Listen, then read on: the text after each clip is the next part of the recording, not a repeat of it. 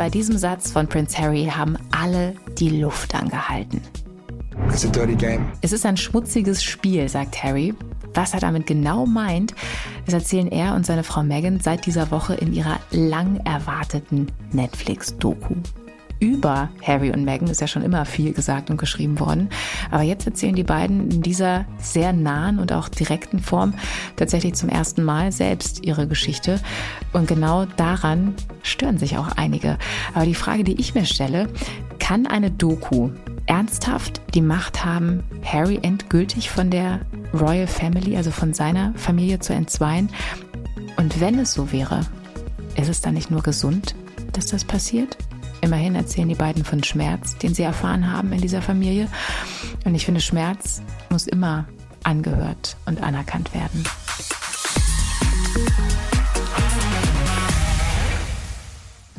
Lieber Michael, diese Doku. Ich würde sagen, ich erzähle gleich, was ich gefühlt habe, als ich sie gesehen habe. Ähm, was waren deine Gedanken nach dem Trailer, also nach der Kurzversion sozusagen? Also meine Gedanke nach dem Trailer war, meine Güte, was schießen die gegen die Königsfamilie? Was haben die im Petto? Was haben die noch an nicht veröffentlichten Geschichten? Welche Sachen graben die noch aus? Und ich dachte, ich als Adelsexperte dachte, oh Gott, der arme William, der arme Charles, das Ganze kurz vor Weihnachten, die Queen ist erst ein paar Monate tot. Und dann habe ich mir die ersten drei Folgen natürlich in einem Stück angeguckt, vorgestern nachmittags. Das ist das Schöne als Adelsexperte. Ich werde bezahlt fürs Fernsehen gucken. Das ist klasse. Und dann dachte ich mir nach den ersten drei Folgen, na ja, da müsst ihr aber noch ein bisschen nachlegen, weil die waren, ich würde mal sagen, brav, schön gemacht, also als Fernsehmann wirklich gut gemachtes Fernsehen, aber das war noch nicht die Brisanz, die ich eigentlich mm. erwartet habe. Also ich habe noch nicht alle Teile gesehen, ich habe es noch nicht ganz geschafft, aber ich war vorher so so unangenehm angespannt, weißt du? Also weil ich auch, mhm. ähm, es hieß ja, ne, was du auch gerade gesagt hast, es hieß ja, das werden krasse Sachen über die äh, Royal Family ausgepackt und das hat mich so angespannt gemacht, weil ich irgendwie auch dachte, ähm, also ich glaube, das steckt in uns allen drin, dass wir nach Harmonie streben. Und das war so Natürlich. eine Ankündigung für familiäre Disharmonie. Und das hat mich so total irgendwie, ich, es war so ein Unwohlsein auch irgendwie dabei. In Großbritannien, Bella, haben die ja sogar geschrieben, eine Kriegserklärung. Also das Wort ja. war, das ist sogar mehrfach äh, zitiert worden. Also eine Kriegserklärung ans Königshaus. Ich, mir ging es genau wie dir. Ja, aber jetzt, ich meine, ich habe es jetzt ja in Teilen gesehen und ich habe ein total befriedetes Gefühl im Moment. Also wer weiß, was noch mhm. kommt. Ne? Es kommen ja noch zwei Teile raus. Aber weil ich dann auch gemerkt gemerkt habe, die haben, also ich finde einfach, die haben auch ein Recht darauf, ihre Geschichte zu erzählen, ne? weil ja. über die beiden ist ja so viel gesagt und geschrieben worden. Und das war das, was so, was so ein bisschen irgendwie, was ein gutes Gefühl in mir dann irgendwie gemacht hat, was mich so befriedet hat, dass ich irgendwie dachte, naja, komm, also ich meine, die dürfen auch ihre Version einfach mal erzählen. Und, ähm, und in der Tat fand ich es auch, es war halt, es war schon zahm, was ich bisher gesehen habe. Und auch das hat mich so ein bisschen entspannt wie gesagt, wir gucken mal, was noch kommt. Aber du, ich gebe dir, ich gebe dir, ich gebe dir wirklich recht, dass sie ihre äh, Version der Dinge erzählen sollen und sollen müssen und können müssen. Auf der anderen Seite, wenn man sich aber dann die ersten drei Teile anguckt, es kommen übrigens noch drei, nicht zwei, sondern sogar noch drei. Insgesamt ist es ein Sechsteiler. Wenn man sich das Ganze aber anguckt, hat man manchmal so ein bisschen so eine Überraschung. Äh, zum Beispiel eine, eine, eine Geschichte, bei der ich gestern gestockt habe, das war äh, die Kennenlerngeschichte. Bislang haben beide immer gesagt, es war ein Blind Date. Wir haben uns bei einem Blind Date kennengelernt und Megan wusste eigentlich gar nicht, wer dieser Mann ist, mit dem sie sich da datet. Und dann gucke ich mir jetzt Netflix an und dann heißt es plötzlich, er habe sie äh, über Instagram kennengelernt, weil eine gemeinsame Freundin hatte ein Foto von den beiden und deswegen hätte er die Freundin gefragt, kann ich die mal anschreiben und so weiter und so fort. Und danach hat man gechattet und danach danach hat man sich getroffen. Mhm. Ist für mich was anderes, ob Blind Date oder Instagram. Die zweite Geschichte, wo ich genauso gestockt habe, das war ähm, der Heiratsantrag. Da machen die wirklich zehn Minuten lang reden sie über den schönsten Moment des Lebens. Er auf der Picknickdecke und er geht vor ihr auf die Knie. Das Ganze natürlich auch mit einem Selfie dokumentiert. Also ich glaube ihnen das. Und dann denke ich mir, Moment mal, was haben die denn nochmal im Verlobungsinterview damals bei der BBC gesagt? Ich habe nochmal nachgeguckt und bei der BBC haben sie damals gesagt, wir waren in unserem Cottage, also in London, und sie hat gerade Hähnchen gebraten. Und da hätte er die schöne Idee gehabt, ihren Antrag zu machen. So, da frage ich mich jetzt, war es jetzt die Picknickdecke oder war es jetzt das Roasted Chicken? Also die sind so ein bisschen, so ein bisschen, ich sag mal, äh, leicht mit der Wahrheit. Also und und und und das war ja beim Trailer schon genau das Gleiche. Sie wollten klar machen, ah, wir sind von der Presse verfolgt und so weiter und so fort. Ja, und dann haben wir festgestellt, alleine in diesen 28 Sekunden Trailer waren fünf Sachen drin, die mit den beiden nichts, und zwar gar nichts zu tun hatte. Also sogar eine Harry Potter Premiere. Und da denke ich mir, wie dreist muss man sein, dass man den Medienauflauf bei einer Harry Potter Filmpremiere nimmt, um zu suggerieren, oh, wir sind von den Medien verfolgt. Mhm. Das ist schon, also da sind so viele kleine, ich glaube denen, so en gros glaube ich denen ihre eigene Geschichte. Ich glaube ihnen auch ihre eigene Wahrheit. Aber es ist journalistisch gesehen an der einen oder anderen Stelle ist es so ein bisschen fraglich. Ja, da müssen wir gleich auch noch mal ein bisschen ins Detail gehen, weil da gibt es ja auch ein Detail mit einem Kollegen von uns, der auch ja. auftaucht. Das müssen wir gleich noch bequatschen. Ich habe mich jetzt nämlich auch gefragt, weil tatsächlich dieses Boulevardthema, ähm, die Hetzjagd, wie, ne, es ist ja, zieht sich ja durch, durch alle Teile als, als äh, roter Faden. Das ist ja jetzt nun auch, wenn so eine Doku rauskommt, wird es ja nicht weniger. Der Fokus ist ja wieder auf den beiden, wieder auf dem Thema. Und mhm. wir wissen ja auch beide, dass die britische Boulevardpresse dann nochmal einen ganz, ganz anderen Zug drauf hat und ganz anders ja. unterwegs ist als in anderen Ländern oder auch in Deutschland zum Beispiel. Ähm, also das, da war mein Gefühl so ein bisschen, die Doku ist da vielleicht auch, was den Aspekt angeht, vielleicht auch kontraproduktiv, könnte man meinen. Warum glaubst du, haben die beiden das trotzdem in Kauf genommen? Weil es ihnen deutlich wichtiger war, was du eben schon mal angesprochen hast, deutlich wichtiger war, endlich, endlich, endlich ihre eigene Sicht der Dinge der Weltöffentlichkeit mitteilen zu können. Das war ein Befreiungsschlag. Die sehen sich äh, seit 2017 quasi in der verfolgten Rolle, in der Opferrolle. Und die wollten einfach mal den Spieß umdrehen. Die wollten einfach mal sagen, nein, wir sind nicht Opfer jetzt, wir sind nicht mehr Opfer. Wir waren lange genug Opfer und jetzt kommen wir endlich mit unserer eigenen Geschichte raus. Und das ist das Schöne, finde, äh, diese, diese, diese ersten drei Teile haben unwahrscheinlich schöne Momente. Also äh, wir sehen private Familienbilder, wir sehen sogar private Chatverläufe, wir sehen äh, endlich mal die Kinder wieder seit ewigen Zeiten. Aber genau da frage ich mich wieder, Moment, wolltet ihr nicht aus England weg, weil die Kinder eben nicht der Presse präsentiert werden sollen? Dass die Kinder eben nicht das gleiche Schicksal erleiden sollen, das Harry als Kind, das William als Kind hatte? Also das ist so ein bisschen so, wasch mich, aber mach mich nicht nass. Äh, wir gehen mit den Kindern weg und sagen, die Medien sind böse, sind böse, sind böse. Und dann zahlen die Medien genug Geld und man kramt die Kinder dann doch wieder vor die Kamera, um eine schöne Geschichte zu machen. Das ist so ein bisschen, im Schwabenland sagt man, glaube ich, Geschmäckle. Mhm. Das ist so ein mhm. bisschen Geschmäckle an, an, an dieser Doku. Wobei ich auch finde, ähm, die beiden durften ja lange gar nicht sich dazu äußern, sich gar nicht irgendwie, das gar nicht einordnen von ihrer Seite so richtig. Und dann, mhm. dann ging es irgendwann. Und ich finde halt immer so, sie haben sich als Opfer gesehen. Das kann man natürlich irgendwie dann vielleicht auch von verschiedenen Perspektiven betrachten, inwieweit sie das wirklich waren. Aber es ist ihr, und das finde ich auch sehr nachvollziehbar und kann das sehr empathisch mitfühlen sozusagen, dass das auch, also ich würde auch sagen, es, es war so. Ähm, und ich finde, Opfern muss man zuhören.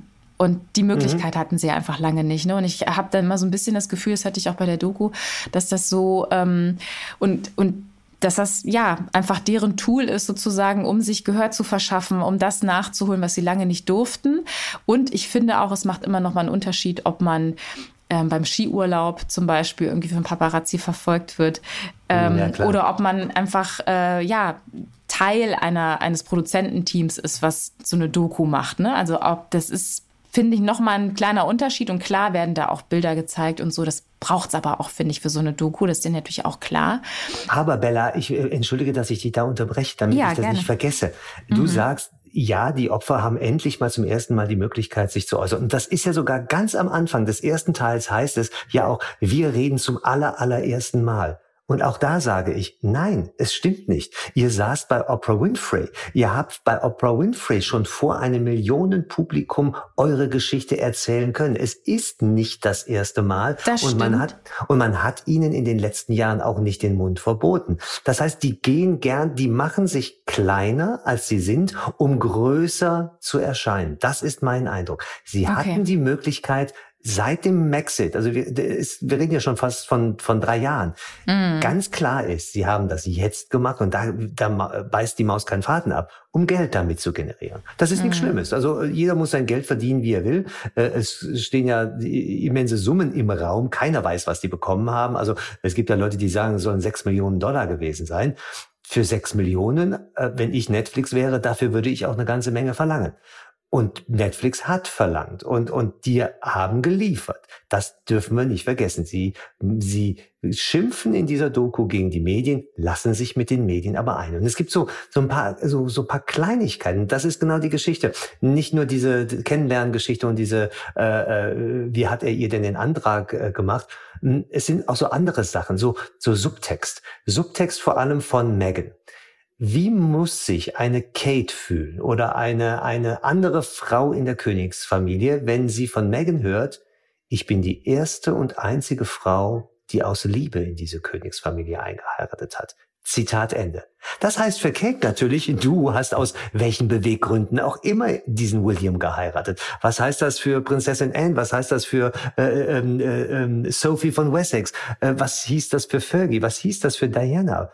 Also sie spricht sogar Diana, die ja omnipräsent ist in der Doku, sie spricht sogar Diana ab, dass sie in Charles damals verliebt war. Das kann sie gar nicht beurteilen, weil sie hat Diana damals nicht kennengelernt. Und darin siehst du, das ist so ein, so ein, so ein, so ein, kleiner Subtext, und das versteht sie als Schauspielerin natürlich ganz toll. So, so, so zu sehen. Sie sagt nicht, ihr anderen Frauen, ihr seid doof oder ihr seid hässlich oder ihr seid blöde. Nein, die sagt, ich bin die einzige und die erste, die aus Liebe geheiratet hat. Es ist eine Ohrfeige. Es ist eine verbale Ohrfeige und die ist bei Kate angekommen. Vor allem in dem Moment, in dem sie das in der Doku sagt, wen sehen wir? Wir sehen Kate, die die Treppen runterkommt. Also das heißt, es ist ganz klar, ich, Megan, habe aus Liebe geheiratet, du, Kate. Warum du geheiratet hast, ich habe keine Ahnung. Mhm. Da ist Zickigkeit dabei, ganz klar. Da ist verletzter Stolz, da ist verletzte Eitelkeit dabei, vollkommen klar. Aber sie schlägt, also vor allem Megan schlägt ein bisschen um sich verbal und Harry sitzt daneben und guckt wirklich wie so ein verliebter Dackel, guckt er seine Frau an mhm. und sagt gar nichts. Es gibt eine andere Szene, eine andere Szene, die finde ich ganz markant. Da erzählt sie, finde ich total eindrucksvoll, ähm, als sie die Queen, die verstorbene Queen zum ersten Mal getroffen hat. Und sie hatte gar keine Ahnung von Hofetikette und Harry hat sie wohl gefragt, du weißt schon, wie man einen Hofknicks macht. Und sie erzählt bei, bei, bei Netflix, wie sie quasi wie in so einem mittelalterlichen Film viel zu tief in die Knie gegangen ist und einen völlig absurden Hofknicks gemacht hat. Und man sieht am Gesicht von Harry so eine Irritation, indem er sich fragt, ist das jetzt zu viel? Aber er sagt nichts. Und die Antwort von mir, von mir als Zuschauer ist, ja, du machst diese Szene, da machst du die Queen ein klein bisschen lächerlich. Du machst diese Tradition lächerlich. Das hätte man einfach nochmal neu drehen können. Gar kein Problem. Also was ich damit sagen will, will die Rollenverteilung ist ganz klar. Ähm, Harry ist immer noch verliebt in diese Frau und ich hoffe, dass dieses Verliebtsein und diese Liebe hält wirklich bis zum letzten Atemzug, weil die Liebe ist das Wichtigste, was wir im Leben haben zwischen Menschen. Da, also da bin ich ganz auf Harrys Seite. Aber sie ist eine Frau als Medien, als erfahrene Medienfrau, weiß die natürlich auch, was wirkt und wie man irgendwas in die, in die Welt setzen muss. Also das ist ganz psychologisch, finde ich die beiden total spannend. Also wenn ich Paartherapeut wäre, würde ich diese Serie lieben, weil, weil, weil, weil diese, diese Ausschnitte zeigen ganz viel über die Beziehung. Da ist viel drin, ja. Das ging mhm. mir, also an dem Punkt ging es mir tatsächlich auch so, dass ich auch das Gefühl hatte, man spürt so krass, wie wie er sie vergöttert. Also er vergleicht sie ja auch mit Diana und ich hatte so ein bisschen das Gefühl, oh, ob da die Augenhöhe so gegeben ist, Nein. weißt du, einfach durch diese Tatsache. Ja. Ähm, also ich meine, es ist vielleicht auch nur ein Teilaspekt der Beziehung. Also ich will gar nicht, das Gefühl habe ich nicht, dass das jetzt in allen Aspekten so ist, dass es da keine Augenhöhe gibt. Aber ich glaube schon, dass durch die Tatsache, dass er in ihr in Megan seine Mutter erkennt, mhm. ne? dass das einfach halt ja so ein bisschen da so die Schräglage reinbringt und dass das natürlich auch ganz, dass man das spürt. Also das hast du ja auch gespürt. Ich, mir ging es auch so beim Gucken der Doku. Und dass das natürlich einfach der Punkt ist, wo man ganz viel rein interpretieren kann, ne? wo man viele Sachen, die er gemacht hat, Entscheidungen, die beide vielleicht auch getroffen haben, wo mhm. man sich dann hinterfragt, wie viel kommt denn tatsächlich von ihm und wie viel wo zieht sie eventuell tatsächlich Strippen im Hintergrund, weil ihr das eventuell bewusst ist. Aber ja. Und es wird an einigen Stellen, an einigen Stellen, Bella, hatte ich so dieses, Rosamunde Pilcher ZDF gefühlt. Da laufen sie und sie, sie, sie pflückt ein paar Rosen und die Kinder laufen auf dem Rasen entlang. Es war also in, in, in, in, an einigen Stellen war es so wirklich so ein bisschen so, oh bitte nein, jetzt, jetzt fehlt nur noch die Geigenmusik. und du hast gerade Diana angesprochen. Das ist auch etwas, wo ich so dreimal gezuckt habe. Die Szene, die hast du bestimmt gesehen, dass ein Porträt von Diana im Kinderzimmer hängt an der Wand. Ja. Und der kleine Archie quasi auf dem, mit seinen Patschehändchen auf dem, auf diesem Bild rumkratzt. Und was sagt Megan dann noch, um das Ganze noch zu toppen? Oh, das ist Granny Diana. Ja, ich finde es toll, dass ein Kind die Oma, die verstorbene Oma irgendwann mal kennenlernen kann. Aber muss die verstorbene Oma im Kinderzimmer hängen?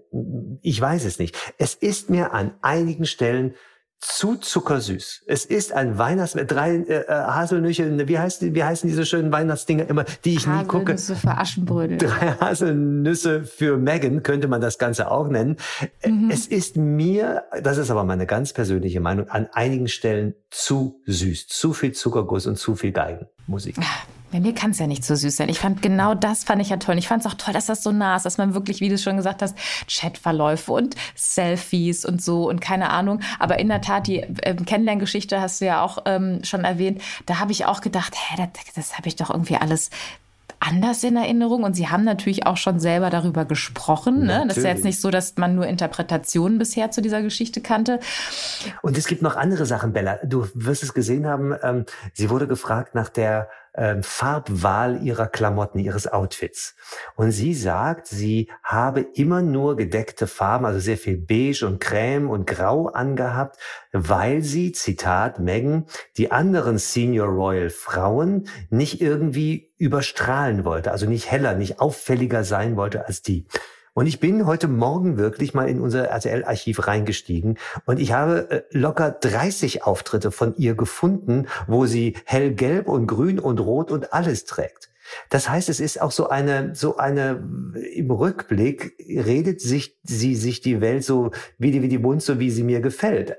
Also sie, sie ignoriert Fakten einfach. Die sagt, ich habe nie bunt getragen. Und ein Blick ins Archiv zeigt, das ist nicht richtig. Du hast bunt getragen. Andere Geschichte sagt sie, sie wusste gar nicht, wie sie, wann sie sich verbeugen musste und wie das, wie die Hofetikette ist. Wenn sie eine solch selbstbewusste Frau ist, wieso hat sie niemanden gefragt? Das muss ja nicht unbedingt Kate sein. Warum hat sie, warum hat sie der Queen nicht gesagt oder Camilla nicht gesagt, ich als Amerikanerin weiß gar nicht, um was es hier geht? Was sind die Regeln? Was muss ich bedenken? Ich sag mal, äh, einen kleinen Prinzessinnenkurs, das macht jede bürgerliche Frau und jeder bürgerliche Mann, der in ein Königshaus einheiratet.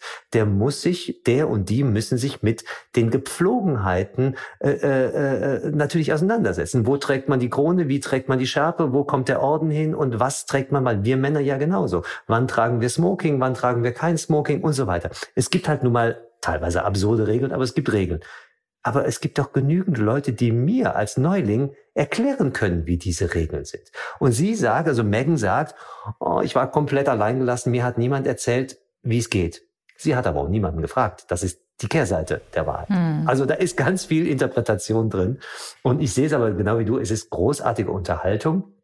Und es ist Herzens, es ist eine Herzensdoku und ich habe heute Morgen den lustigen Begriff, äh, äh, ist mir eingefallen, das ist eine Real Royal Soap. Mhm. Und genau das ist es. Es hat so, so manchmal dachte ich mir, ich sehe in dein Herz. Also ich habe so ein bisschen gute Zeiten, schlechte Zeiten Feeling gehabt beim Gucken, aber das Ganze mit real existierenden Personen, weil die beiden leben ja zum Glück und sie sind eine schöne Familie und die Gegenseite, also die schlechten Zeiten, die leben in London ja auch. Also es ist ja real. Ich fand das, ich fand es aber, ich habe irgendwie, ich habe zwar Wohlfühlfernsehen, nenne ich es jetzt mal, und weil wir das vorhin auch kurz hatten, ähm, das da habe ich irgendwie auch eine, eine leicht andere Perspektive als du. Es stimmt, sie sprechen nicht zum ersten Mal darüber, aber auch ein Interview bei einer Oprah, wenn man da sitzt, dann beantwortet man die Fragen von Oprah. Und wenn du eine Doku machst, ist es noch mal mehr Schwerpunkt auf deine eigenen Perspektive. Also was mhm. ist wirklich das, was du erzählen willst und nicht nur die Inhalte liefern, die andere per Frage abrufen sozusagen. Und das war nämlich das, was mich auch so, das, wo ich immer auch gemerkt habe, das ist so krass. Die beiden sind ja omnipräsent in der Presse, aber es ist halt immer nur ein, der offizielle Teil immer gewesen. Und jetzt sozusagen bei denen ins Zuhause reingucken zu können, in deren Miteinander, in deren Beziehung auch reingucken zu können, das, das war schon irgendwie, also das fand ich ja total warm und schön und keine Ahnung. Und das ja, weiß ich nicht. Ich meine, ich finde, es muss natürlich trotzdem inhaltlich stimmen. Und diese Unstimmigkeiten, die es da so gibt, sind natürlich einfach nicht nur unschön, sondern dürfen eigentlich nicht sein. Und nicht, nicht nur eigentlich nicht, es darf nicht sein. Und das ist tatsächlich etwas, wo man äh, auf jeden Fall drüber sprechen muss, ne, dass das der Fall gewesen ist.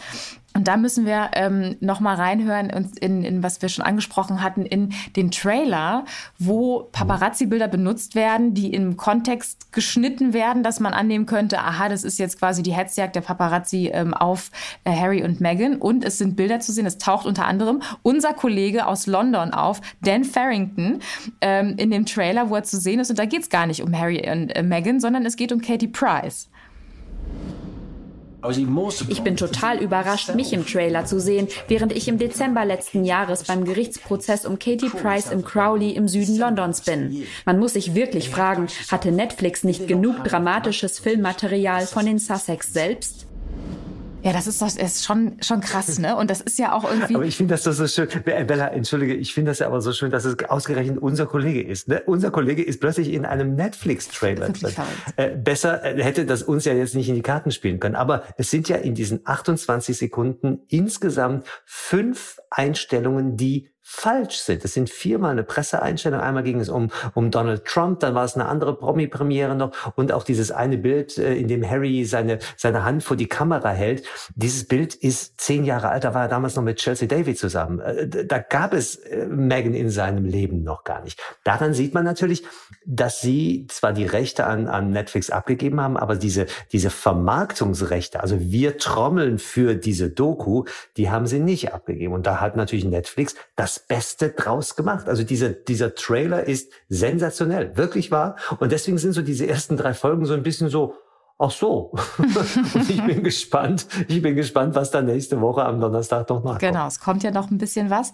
Aber ähm, also klar, das ist natürlich Promo. Und das ist natürlich klar, dass das so einem Streamingdienst, äh, dass denen daran gelegen ist, ja, weil die wollen natürlich irgendwie auch, dass das geguckt wird. Und da muss man natürlich auf, wissen wir ja alles, ja bei jedem Kinofilm so, dass man irgendwie einen Trailer sieht und denkt, Halleluja, den muss ich unbedingt gesehen haben. Und dann sitzt du im Film und denkst, ah okay, das waren wirklich in den 30 Sekunden, die genau, die besten Szenen. Und wie ich sitze ich hier und gucke mir 90 Minuten an, ne? Das ist natürlich irgendwie auch so, aber ähm, was ich mich auch gefragt habe, weil ja das so krass angekündigt war, und das sehen natürlich auch die Royals, diese Trailer, und kriegen das mit, gab es da schon irgendwelche Reaktionen zu ähm, auf, diese, auf diese Doku? Und, das kannst du danach sagen, meinst du, die gucken sich das an? Weil ich wette, die gucken sich das an. Natürlich gucken die. Die würden es nicht zugeben, dass sie es gucken. König Charles ist übrigens ja gestern sogar schon bei einem äh, öffentlichen Termin gefragt worden. Er hat nichts dazu gesagt. Äh, britische Zeitungen, äh, die haben äh, heute am Freitagmorgen haben die äh, geschrieben, dass William angeblich total stinksauer wäre.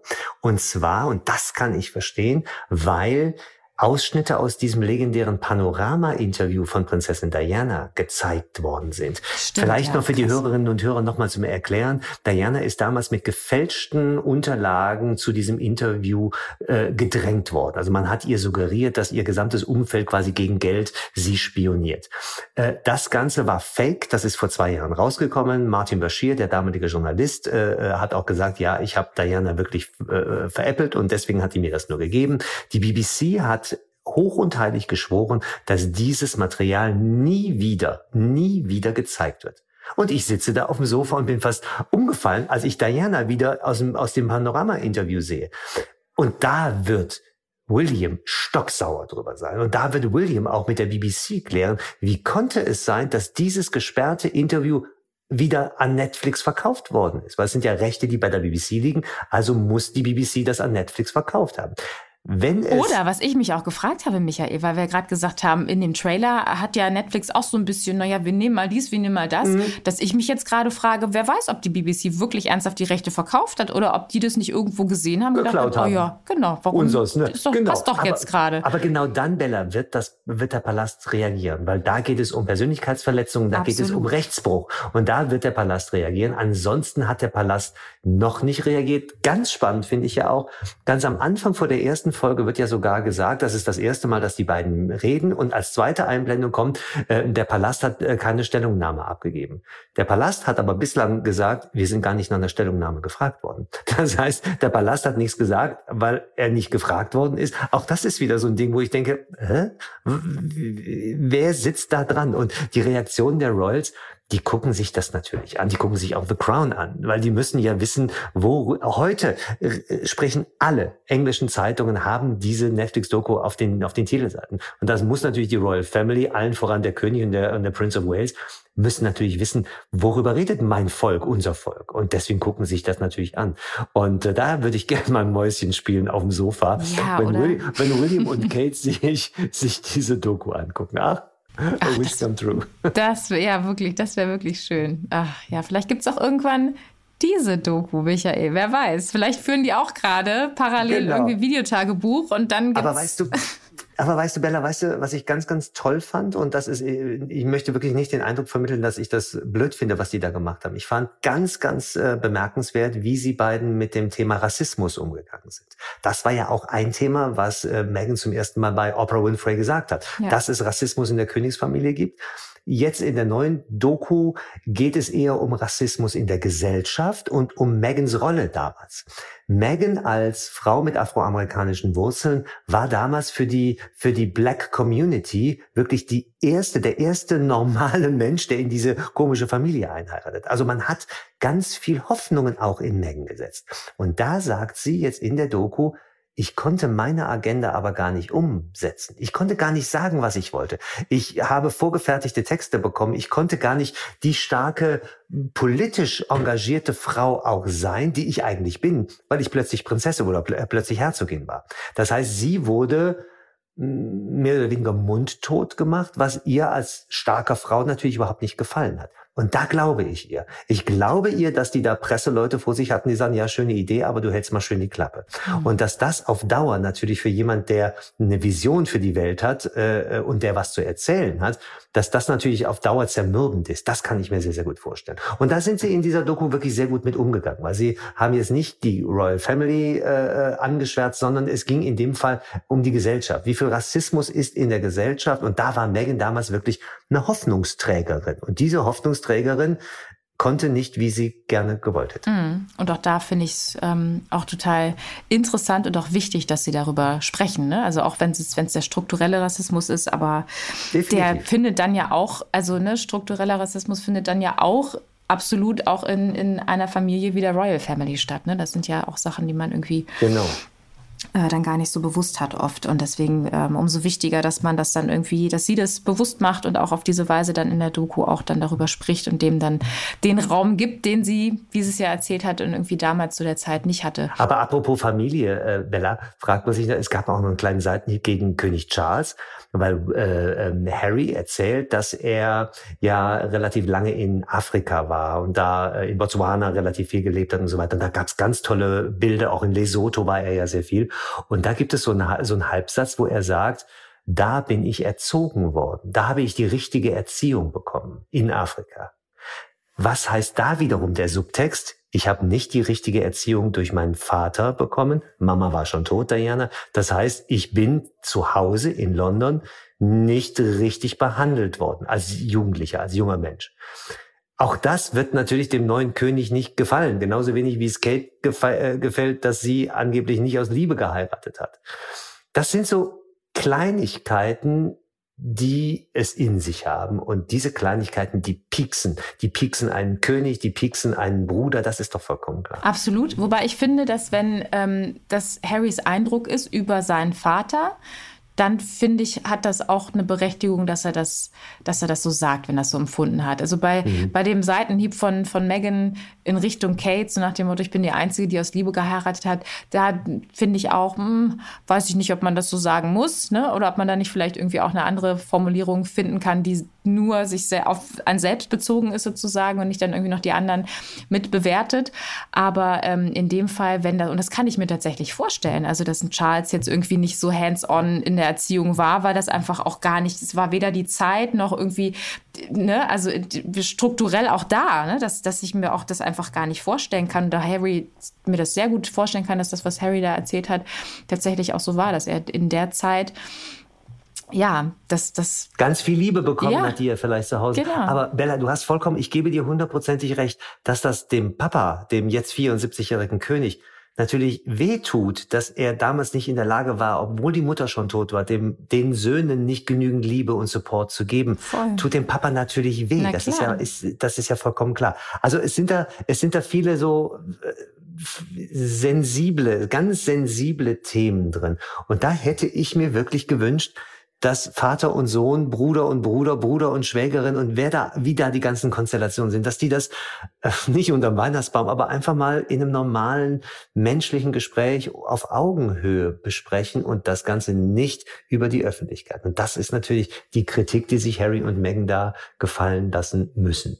Aber gut, da, da, sie wussten das. Sie wussten das und die aktuellsten Bilder, die man von ihnen sieht, sie strahlen, sie strahlen quasi mit jedem Blitzlicht um die Wette, weil die genau wissen, die Welt guckt jetzt ganz besonders auf uns. Weil die Welt hat jetzt den Schlüssellochblick. Die Welt weiß jetzt, wie unser Sofa aussieht und die weiß, wie die Wickelkommode mhm. aussieht. Also das ist natürlich. Aber das ist ja auch so, als da diese Schlagzeilen kamen von wegen die, die Fake-Paparazzi-Bilder, mhm. so nach den Trailern, ne, dann sind die ja ein paar Tage später in New York, haben sie sich bei einem Event gezeigt und da haben natürlich auch alle irgendwie Reaktionen haben genau. wollen. Alle wollten irgendwie gucken, okay, wie gehen die jetzt damit um, ne, weil es diese Schlagzeilen jetzt in der Welt gibt. Und das haben natürlich irgendwie auch die Pressekollegen und Paparazzi haben das natürlich auch versucht, da Reaktionen mhm. ähm, rauszubekommen, was ähm, Erzähl das mal. Was hat man, wie haben die dann, wie sind sie damit umgegangen in New York? Ja, sie sind, sie haben gelächelt, sie haben gewunken, sie haben gelächelt, sie haben gewunken. Die wussten natürlich genau, wir dürfen jetzt, wir dürfen jetzt vor dem Start äh, unserer Doku dürfen wir das Pulver ja nicht verschießen. Das heißt, äh, klar, äh, und äh, Bella, es ist natürlich auch so, dass die jetzt vermehrt ihre öffentlichen Termine genau in die zwei Wochen legen, bevor es dann losgeht. Die wollen wieder ins Gespräch, vollkommen klar. Die wollen sich ja jetzt nicht zurückziehen und dann sagen, hoch, jetzt ist unser Trailer online.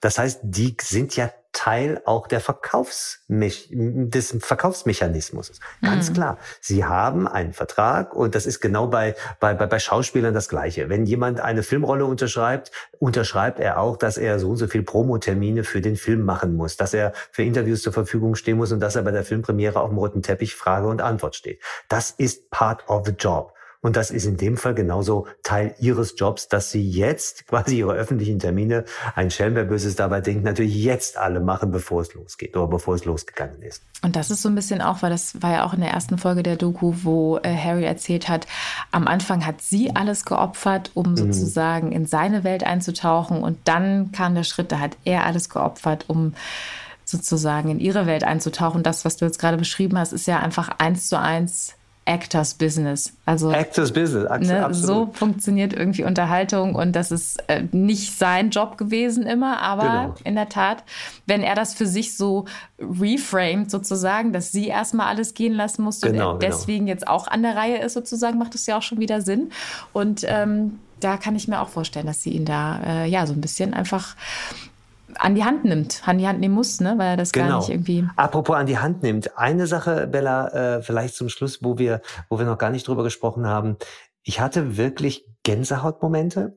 Und zwar waren es die Momente, als Harry darüber berichtet hat, wie er als Kind, also Diana tot, wir sind nach 97, wie er als Kind in der Öffentlichkeit stand. Und als Kind, als junger, als, als heranwachsender, als pubertierender Junge quasi immer und immer und immer wieder verfolgt worden ist bei seiner Schule und so weiter und so fort. Und man sah es auch bei den Aufnahmen, wie er darunter gelitten hat, als Kind schon darunter gelitten hat. Und da gibt es einige Beispiele in anderen Monarchien. Äh, Prinzessin Madeleine von Schweden hat mir mal erzählt, dass sie bei Fototerminen sich immer im Schloss versteckt hat, weil sie Angst vor den Fotografen hatte. Und so ähnlich ist es Harry auch gegangen. Eine sensationelle Szene äh, sehen wir auch in der Doku, äh, in der Diana, es war ein Skiurlaub, ja, da hat Diana noch gelebt. Da geht Diana zu den Fotografen und sagt, bitte, lasst uns doch zwei Stunden, ihr habt doch alle Fotos. Und da sagt der Fotograf, nee, ich war eben aber nicht dabei, ich brauche noch eins. Ja, wieso? Hier ist doch eine öffentliche Piste stellen Sie sich nicht so an. Also da ist mir Harry unwahrscheinlich sympathisch geworden.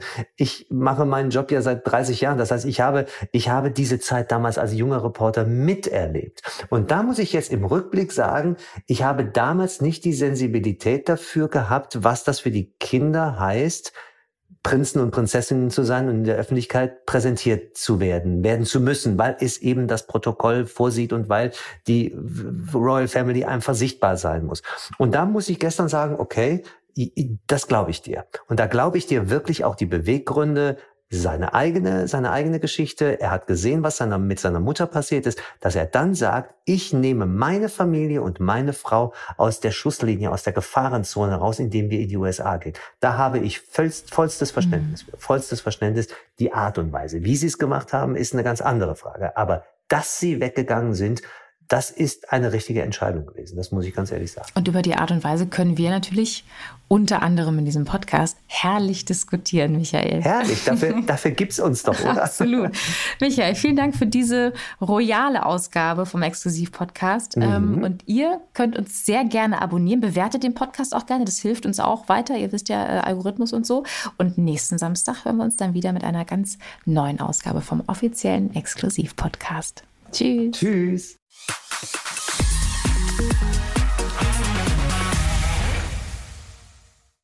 Dieser Podcast ist eine Produktion der Audio Alliance.